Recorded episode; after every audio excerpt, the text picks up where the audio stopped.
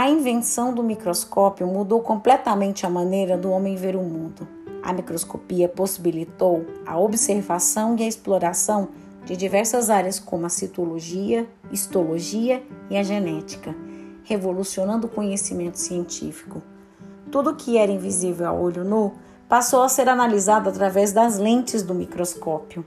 Teorias como a da geração espontânea, em que organismos vivos podem se originar de matéria inanimada, foram derrubadas. Os seres invisíveis, que causavam diversas doenças na população, muitas vezes atribuídos ao sobrenatural, passaram a ser observados e aprendeu-se sobre as doenças e as criaturas microscópias que as causavam. Isso possibilitou a evolução do tratamento e funcionamento das doenças. A palavra microscópio tem sua origem nos termos micros, do grego pequeno, escópio, do grego observar, ver através. Muitos ainda discutem quem teria inventado esse equipamento, mas para chegar na forma que conhecemos hoje, foi preciso um processo longo que começou com algo bem simples: as lentes. Desde 721 a.C., há relatos de um cristal conhecido como lente de Layard, que foi talhado, polido e que tinha propriedades de ampliação. O uso de lupas remonta a diversos povos da antiguidade. Os romanos já usavam lentes biconvexas. Nero, segundo relatos, assistia combates de gladiadores com auxílio de uma esmeralda talhada, o que leva a supor que era conhecida, em alguma medida, a propriedade das lentes para a correção da miopia. Porém, as lentes passaram a ser realmente reconhecidas e utilizadas por volta do ano 1280 na Itália, com a invenção dos óculos.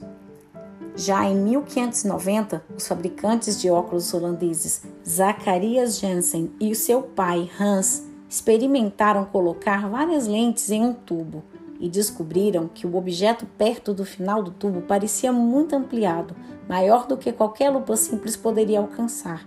A princípio, era tratado como um brinquedo pela realeza. Embora as lupas comuns sejam basicamente microscópios simples, quando falamos da invenção do microscópio, nos referimos ao microscópio composto. Estes microscópios apresentam duas ou mais lentes que estão conectadas por um cilindro. A lente superior, a qual a pessoa olha, é chamada de ocular, e a lente inferior, próxima ao objeto, ela é conhecida como a lente objetiva. Então, hoje, nos referimos ao microscópio composto. As primeiras consequências dessa descoberta para as ciências vieram principalmente do inglês Robert Hooke e do holandês Anton van Leeuwenhoek. Em 1665, o cientista Hooke escreveu um livro com desenhos detalhados das suas descobertas microscópicas denominadas de microfágia. Suas observações mais significativas foram em pulgas e cortiças, ele observou as pulgas ao microscópio e conseguiu observar pelos em seu corpo. Na cortiça viu poros. Hooke foi o primeiro a usar o termo célula ao descrever uma estrutura repleta de alvéolos vazios, semelhantes a favos de uma colmeia. Nomeou cada alvéolo de sil em inglês, ou cela, comparando os poros da cortiça às celas dos monges. Liu Wook produziu suas próprias lentes, com um poder de ampliação muito maior que os microscópios daquela época. Com seu microscópio, pela primeira vez, foi possível enxergar e documentar presença de seres microscópicos. E em 1675 ele foi o primeiro a descrever bactérias, células vermelhas do sangue e a vida em uma gota d'água. A qualidade das lentes de Leeuwenhoek produziu promovia uma ampliação que variava de 40 vezes a 60 vezes. Um de seus microscópios proporcionava um aumento de 280 vezes. Ao longo dos anos foram realizadas muitas mudanças e a qualidade dos microscópios aumentaram muito. As melhorias, principalmente nas lentes, resolveram diversos problemas ópticos.